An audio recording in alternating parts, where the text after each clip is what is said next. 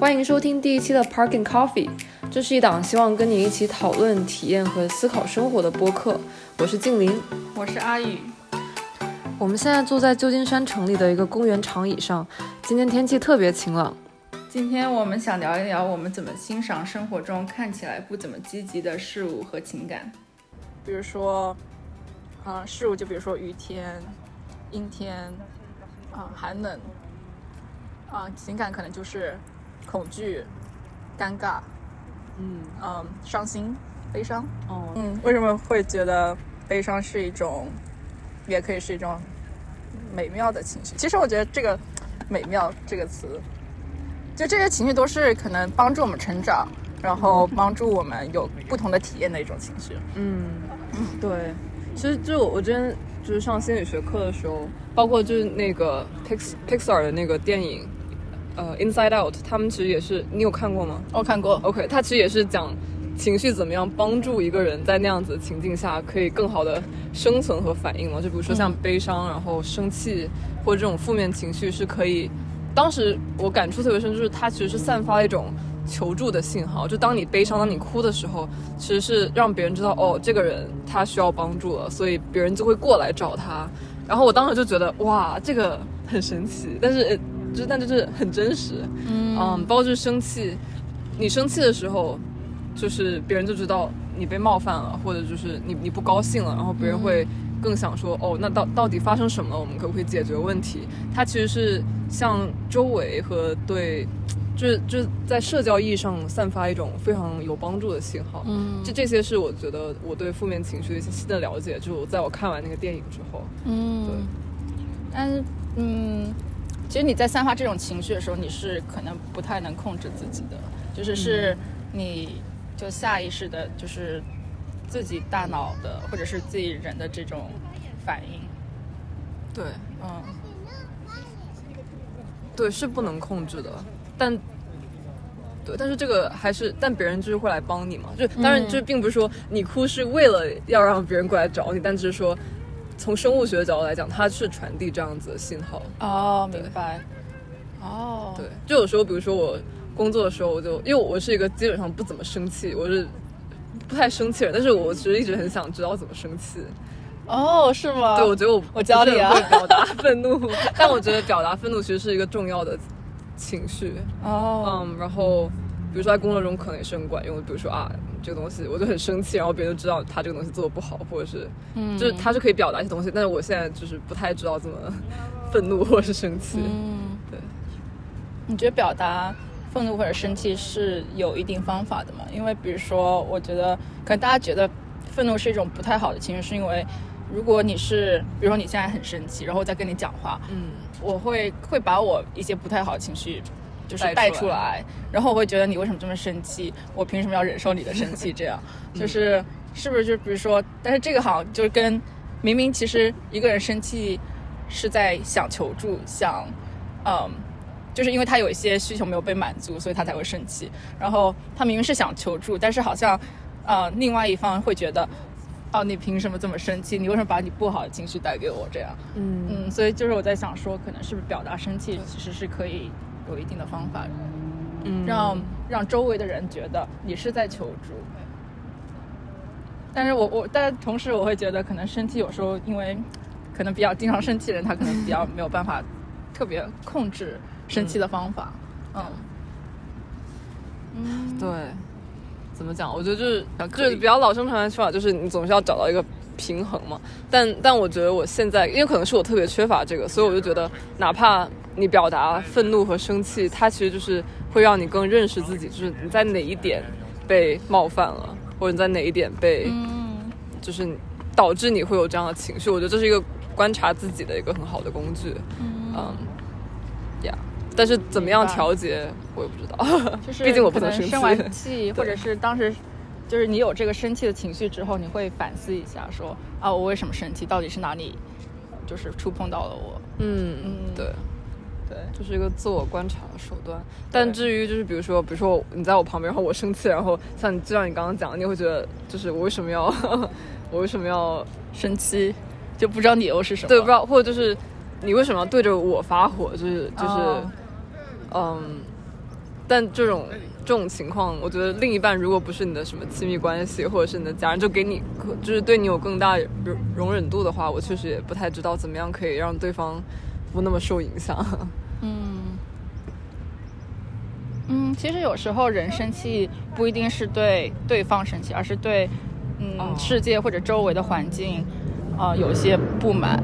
其实可能，但是如果我在你旁边，我就变成了以为就是说你是在对我生气。嗯，对，就是我可能会比较启动我的自卫的那种模式，就觉得啊，你为什么对我生气这样？嗯，但是回到主题，就是生气可以是一种好的情绪，就是可以帮助你认识到你为什么会生气，然后有哪些点会触碰到你，然后你更了解自己这样。嗯，对，嗯确实是。然后我觉得，对于如果就是这个生气的人周围的人来说，其实是一个了解对方的一个机会，就是说了解哎对方为什么会有这样的情绪起伏。嗯，然后作为比如说，就是我是周围的人的话，我会觉得哦，那我怎么来帮助你走出这个困境？其实也是一种就自我提升方式，就我怎么嗯去帮助一个生气的人。对。嗯对，确实是，而且我觉得就是，其实负面情绪确实是个好事，因为我觉得人都是要发泄，或者是要找到某种平衡。如果你一直阳光向上的话，其实你只是在一些别的 别人看不到的方面，可能在消耗自己，因为你要、哦你要。因为我觉得我是很相信人体都是平衡的，就是你一直很高兴就是总是会有 没有那么高兴的时候，但只是嗯如果你不发泄出来，你总有一些时候你需要发泄出来。嗯嗯，所以我就找到一个健康的方式去平衡它，嗯也也很重要。嗯，像对、嗯对对，你继续。哦，我刚刚只想说，对于像像悲伤这种情绪，就是我自己面对它，就是就是狂哭，就就是哭很久。哦。然后我觉得，但我觉得这个对我讲是很管用的，或者就是我觉得很委屈，或者是我生气的时候，我也会哭，就是哭就是我一个嗯。求助加发泄情绪嗯。的的一个方式，然后别人就突突然问，嗯就是你怎么了，或者是啊，我是不是欺负你了？我说哦。呀，我就是哭。哦。对。其实这很好，就把情绪都用一种物理的方式发泄出来，这样。对对，其实我觉得我是一个不怎么呢哭的人，嗯对，就是我是极度极度悲，就是我一定要有一件非常让我伤心的事情，我才会哭。就比如说，嗯，亲人去世或者是分手，我可能才会哭。就是我不太可能平时坐在家里想到一件事然后哭起来。哦，我也不会啊，你那么夸张。嗯，但但这个内线也过于发达，我只能说。哦，OK，对，嗯，我不知道，我小时候还挺爱哭的，长大了就不怎么哭了。嗯，我觉得对我来说，发泄情绪方式就是做一件，就如果我很悲伤，我就会去做一件让我更加痛苦的事情啊，就是，就比如说，呃，就因为我是一个可能比较恐高或者是害怕。呃，快速就速度很快的一个人，嗯。然后但是我会觉得我非常悲伤的时候，我就会去体验一些我平时不敢体验的活动，嗯、啊就是比如说我，呃，开始骑自行车，其实是因为我之前，呃，就失恋了，然后，然后我当时就觉得骑自行车很酷嘛，然后下坡其实是一件很危险的事情，因为因为下坡速度可以很快，就可以嗯。大概是什么三四十 miles per hour，然后其实就跟车就是跟一辆就是比较慢速行驶的汽车差不多的速度，嗯，然后，但是当时我就是没有任何恐惧，就是因为我觉得就是我已经悲伤到让我没有办法恐惧任何事情的感觉。天哪，啊、抱抱你。对啊，没事，是我一个 抱就我觉得其实就有一方面，我觉得对我来说是一种很好的人生体验，就是因为我去做一个让我更加可能痛苦或者是害怕的事情。嗯，就因为这种悲伤的情绪，我就用另外一种情绪来克服它。但是我在做这件事情的时候，我并没有别的更坏的情绪来来就是出现。我觉得就是还蛮神奇的一件事吧。哎，我觉得你这个，你没有说之前，我就想说，天哪，我我我难以想象怎为什么要做怎么做更痛苦的事情来来那个减少悲伤。但是你这么一说，我觉得还挺挺合理的，就可可以哦想象。嗯，哇，好酷、哦！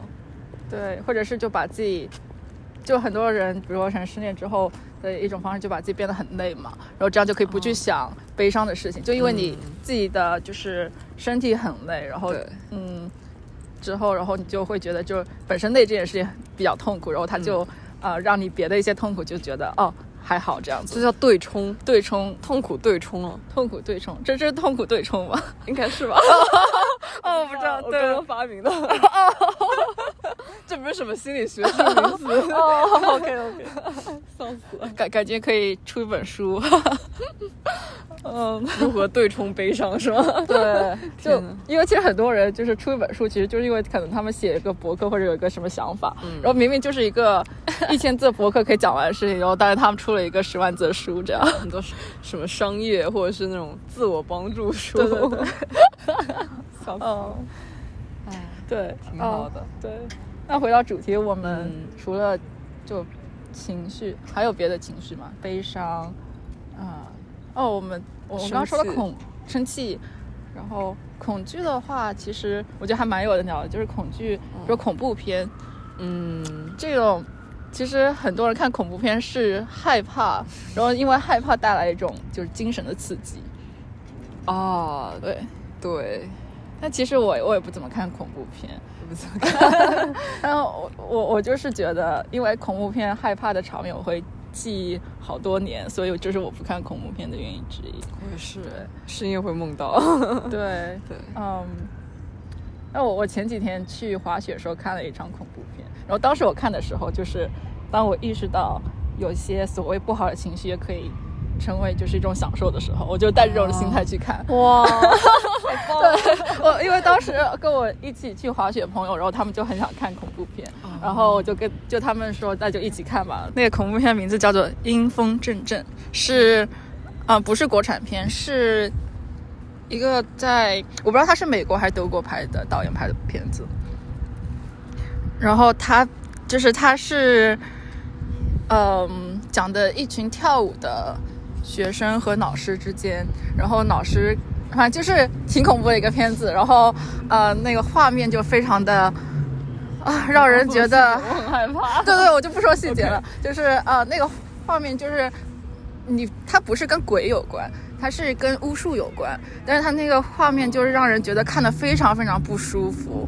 嗯，嗯，就是它是一个，如果你抛开它恐怖画面不看，它就是一个关于跳舞的一个文艺片。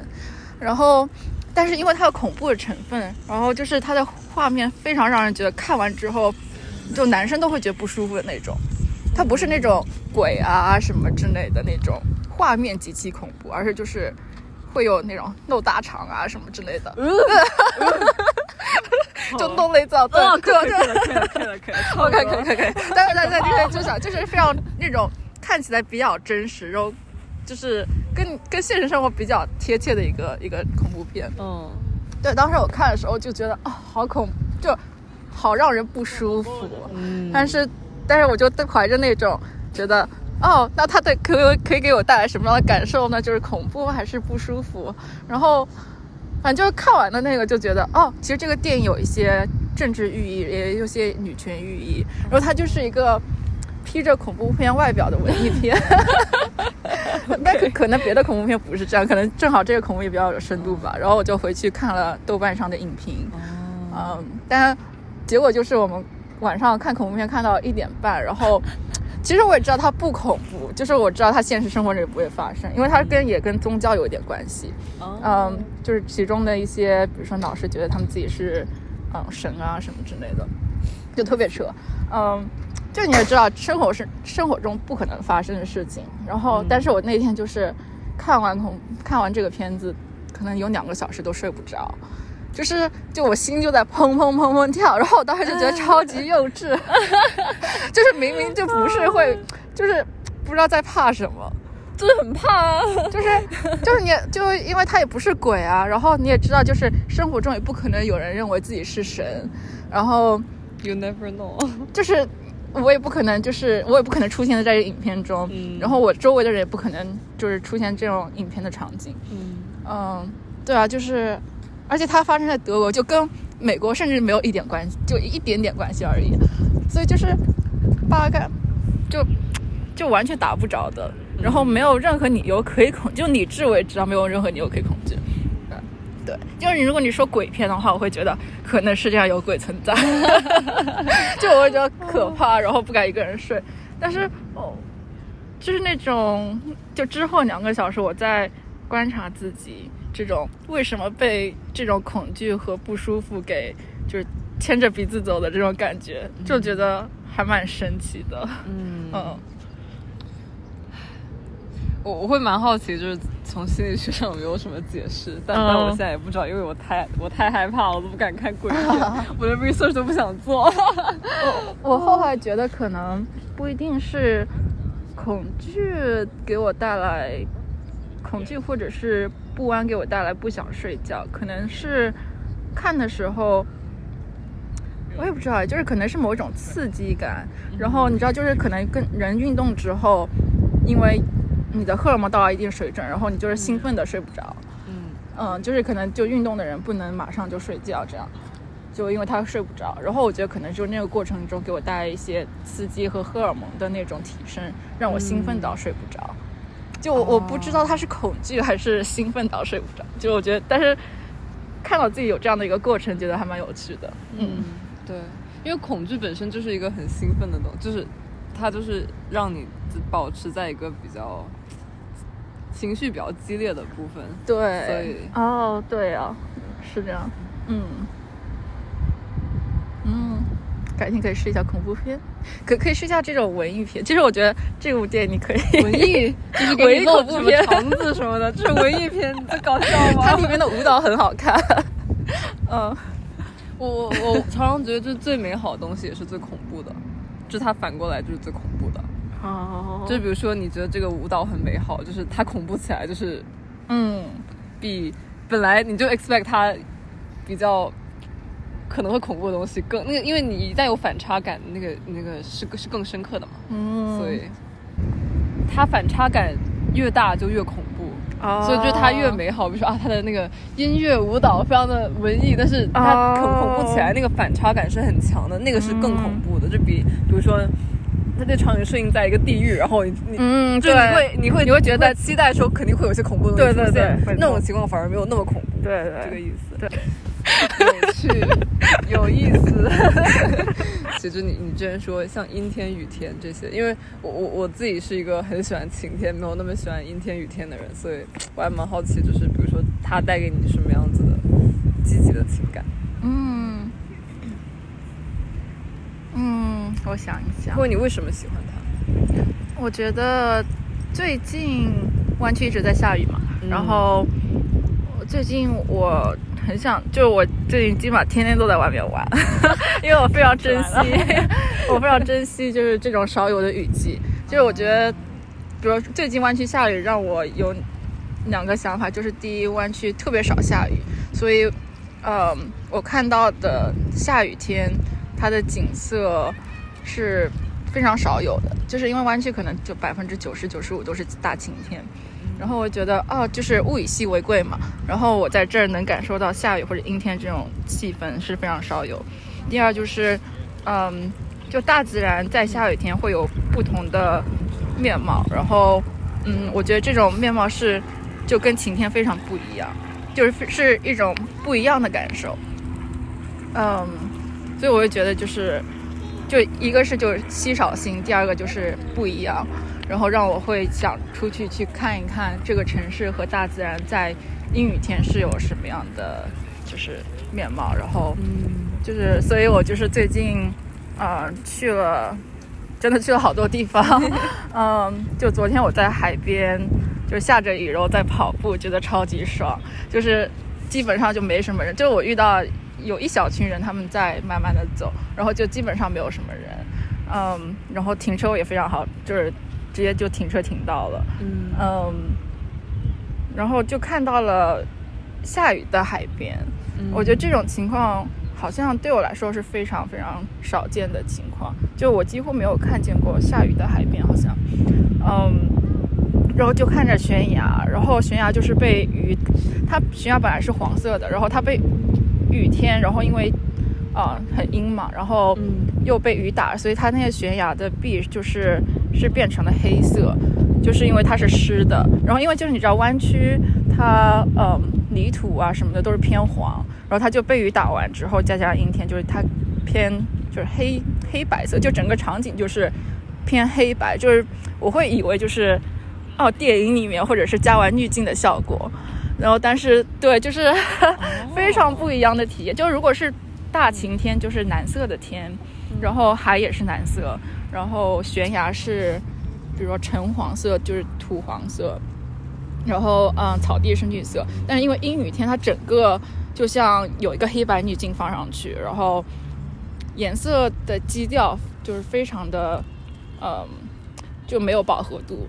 然后我觉得就是，就你看大家用这么多滤镜，很多时候就把它调成没有饱和度的，就是场景嘛。然后这个就是大自然就已经给你了呀，就你完全不需要任何滤镜，然后你就会觉得哦，就你突然发现，哎，其实滤镜是不是从阴天来的灵感，所以才有这种没有饱和度的滤镜存在。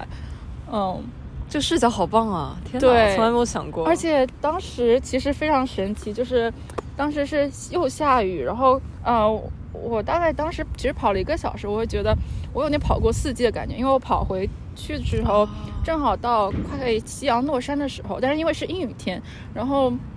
就远处也都是云，然后它是粉红色的，就它跟蓝天是有一点蓝色，因为当时好像下雨快下完了，天有一点蓝色，然后那个云是粉红色，然后整个就是有那种紫色的基调，然后下面是田野和就山林，然后是绿色的，然后就是粉红紫色加绿色，然后就觉得就之前明明一个小时之前是黑白基调，然后后来又变成了粉色、紫色加绿色，然后我当时就说哇，大自然好神奇。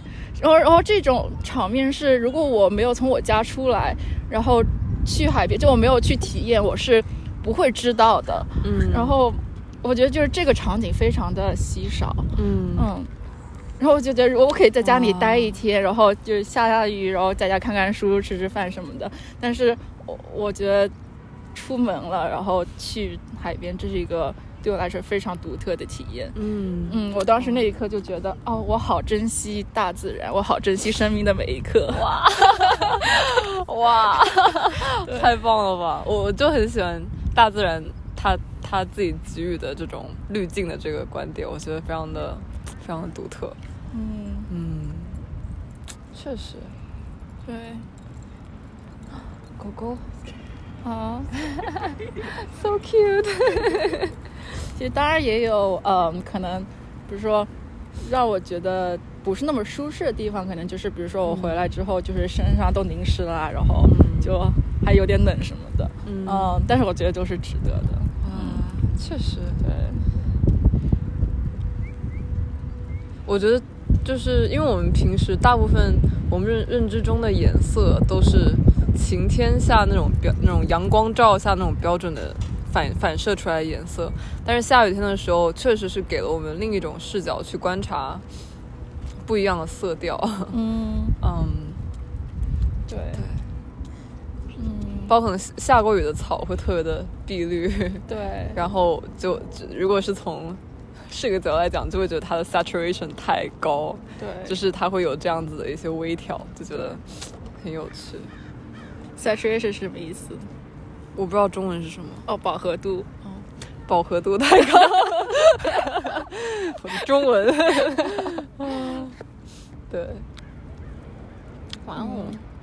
对，但是比如说，就是，嗯，像大海或者或者是沙滩，他们阴天的时候还是会保保留一些它本来颜色。那比如说天空了，天空的时候灰蒙蒙的这种天空，你会怎么去感受它？嗯你还会觉得它就是给给你 positive，呃，给你积极的能量吗？嗯，可能天空对我来说就是云很神奇，因为通常阴天或者下雨天，其实有很多各种各样不同状态的云。嗯然后如果是晴空万里的话，可能云比较少一点，或者是嗯云的那种翻卷的程度不是那么呃有，就是有那种动感。嗯然后阴天或者下雨天，它云翻卷，然后它的形状会非常有动感，然后这让我觉得也是一种蛮神奇的嗯现象。但其实有时候不是每个时候都会看到那种非常精彩的云，就是大部分时候可能是比较就是呃就平白无奇，就可能整个天空都非常非常阴暗，然后你也看不到云，就因为它就一直在下雨。嗯，但是其实。对，就还好，就是因为我觉得，哦，如果它在下雨，那我就可以去感受雨，或者是感受草地，感受别的东西。就是如果天空平白无奇，那可能有一些别的东西可以吸引我的注意力，这样子。了解。哦，太可爱。有一只狗来找我们玩了。我们现在，我们现在坐在一个呃旧金山。著名的狗公园里，然后，然后也不算是狗公园了，反正就我们身边就是陆陆续续在我们录制的时候有十只狗吧，十只狗经过，然后在我们身边，对，对我们的牛那个早饭。早饭垂涎。垂涎。垂涎 不已，对 对，就是我们刚刚在这边吃的早饭，就是可能他们还能闻到味道，对。对，哦，狗好。神奇。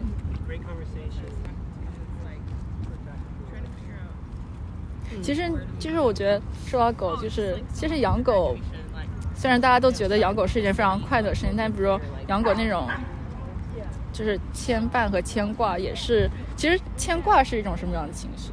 就是它是一种比较积极的，还是呃负面的情绪呢？其实我们都会觉得，可能牵挂牵挂亲人是一件好事，就是你有可以牵挂的人。对。然后，像比如说我们有一个朋友，然后他就是，呃，因为。狗狗要早晨带它出去一次，然后，呃，就是晚上出去就解决个人问题嘛，个狗问题，个个人卫生问题，然后呃，对，然后他们就是以前我就他们经常就是八九点就要回家，就这样，因为都要带他们狗狗出去，就便便这样子，然后对，然后就觉得以前我会觉得哦，就是还蛮多工作，就是因为你就是一定要回去，嗯。就对，所以说这个就是，而且你旅游的时候，你也不能把狗放在家里，就你要去找朋友帮你带，或者是把狗狗寄宿在那种呃，就狗狗酒店什么的。对对，嗯，住酒店听起来很爽的样子。哦，狗狗酒店可贵了，我听说就还有那种狗狗酒店，就一个人住一间房间，然后真的是有张床，然后要一百美金一天。就我想说，人住的酒店也就一百，就你要就是如果去那些，比如说可能。就是不是在城市中心的地方，就也就一百美金一天而已。对，待遇太 好，待遇好，狗都不如。天哪！哦，对，就是牵挂，你怎么看？我觉得这个就有点像照顾孩子吧，你肯定是又爱又恨，就因为你爱他，所以你，所以你会有一些，就是我觉得全都是，全都是，嗯，怎么讲？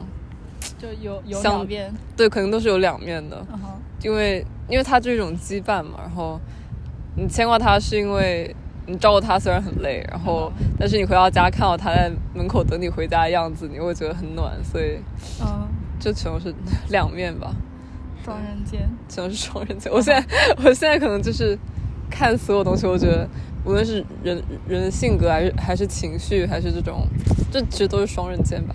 对，太开心的时候你就会。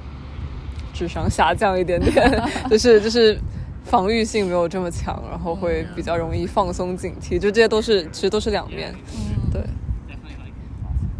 就像我们刚刚讲悲伤、愤怒的情绪一样，其实都有好的一面。嗯，对。你之前还有提到尴尬的这个情绪，哦，对，你会觉得尴尬情绪是一种，也可以有好的一面吗？也可以有啊，因为我觉得，首先它也是某种信号，对吧？就是你也向他人传递了你现在感到很尴尬，所以别人也更可以知道，比如说哦，那他可不可以做什么来帮你缓解这种尴尬？嗯，然后还有一点就是，我我是 我是做那个用户研究，然后他我们有时候做用户访谈的时候，嗯，所谓的我们称为 awkward silence，其实是一种我们常用的访。访谈的技巧，因为就比如说我问你一个问题，然后它可能是一个比较难，或者是有点不好回答的问题，或者是有点涉及隐私的问题，然后我我就还会问那个问题，然后我们之间可能就会尴尬个十秒钟，然后我们两个人都不说话，就是 awkward silence。嗯然后你大概三十秒内肯定有人会先说话，要要要要打破这个沉默。然后这个时候他们说的话往往是很有价值的信息，嗯对，因为他们想要就是挽救一下这个尴尬的场景。所以对是 awkward silence，对尴尬的沉默是非常有价值的。对，因为它会迫使一个人用一些，就就假如说你是我的那个参与者，嗯就是被被采采访的人，对那你看到我不说话，我沉默个十秒，就是你一定会想要说一些。你知道我想要的信息来打破这个沉默，就是你想要缓解这种尴尬的这个场景。嗯对啊，很有趣。听起来非常的狡猾，但是 但是这确实是一个技巧之一。对，嗯那万一两个人都不说话，怎么？就比如说，如果我是被采访者，然后我觉得，那你是要采访我的人，你应该问我问题啊。我问了问题啊。哦，你会问对，像刚刚那个情况，就是比如说我问了你个问题，然后就是可能对于我们的训练，就是如果我们问了一个问题，对方没有回答，我们就要等，要等我们就要安静的等，哪怕他很哦尴尬。给给对方足够时间来思考这个问题，来来就是给出他的想法。对对对哦，这个可能那个场他思考的时候是很尴尬，就想说我们就哦十秒钟沉默，明白，但一定要等那个时间。明白。对，就会会有这样子的理论。这个让我想到，其实最近，嗯，最近我在开会的时候会遇到一些场景，就是，嗯，最近我有时候会就主持一些会议，嗯然后我会希望大家就是尽情发挥，尽尽情的讲他们的想法，然后就有时候会问到一个问题，然后大家就是特别沉默，然后那时候我就会觉得特别尴尬，这样，因为可能就是 嗯，其实他可能在思考，然后想说给怎么给出答案，因为对他们来说是一个陌生的问题和陌生的场景。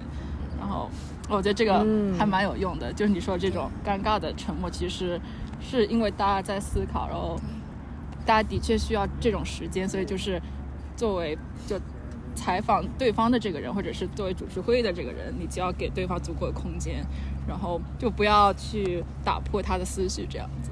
对对，或者是怎么讲，组组织者自己千万不要觉得尴尬，然后觉得 这个就是一个，这都是需要时间嘛。好好的想法也是需要时间来组织，所以有道理。对，嗯或者就是甚至有时候我就会说，当然，比如说像开会这种时候，我可能就会说啊，我们一起来想个一分钟之后，我们再来、嗯再来说，这样大家都知道这个尴尬是的沉默是是是可是可被允许的，而且是鼓励哦你用这个时间去思考，然后你再你再发言。明白。开会和采访的艺术，感觉今天学到东西了。让让人说真话的艺术。哦，明白。哦，这个好难让人说真话。我觉得现在，比如说大家在一些社交活动会有有就有一个小技巧，就是大家会自己承认哦，我很尴尬。就你看一些综艺节目，就是啊，怎么大家都不说话，好尴尬。就是当有一个人这么说之后，然后别人会觉得哦，原来你也这么尴尬，然后就会也会缓解一下气氛。这对样子对对，肯定的，是的。甚至就是从心理学角度来讲，就是你敢说自己尴尬或敢说自己紧张的人，那个才是最不尴尬和最不紧张的。哦因为你要是真的尴尬紧张，你根本就不会说那句话，哦因为觉得啊我好尴尬，我肯定不会说话的。哦，对明白。这其实有很多这种，哦，对，所以就是那个呃，可能最成熟或者最不尴尬的人，就说了这样的一句话来打破气氛，然后嗯这样对就是对。他往往是最不尴尬的。哦，对，哇，啊，学到了，学到了。人类抵御情绪真的是 千方百计的。嗯，对。哦，今今天今天聊了很多，今天聊了嗯各种各样我们看起来不太好的情绪，其实给我们可以带来就是很多丰富多彩的，就是生活的这种感受。然后我们说了什么？呃，我最近聊尴尬，然后聊恐惧，然后聊了生气和生气、愤怒、愤怒愤怒、悲伤 悲伤，嗯，然后聊聊了雨天，其实感觉就是不太看起来不太好的事物，可以可能还可以聊更多，但是我觉得就对雨天也也够了。对，不过 就是传统意义上大家觉得是消极的一些呃事物或者是现象，其实都是有两面性的。对。那我们今天就先聊到这里，感谢大家收听，我们下期再见啦，拜拜。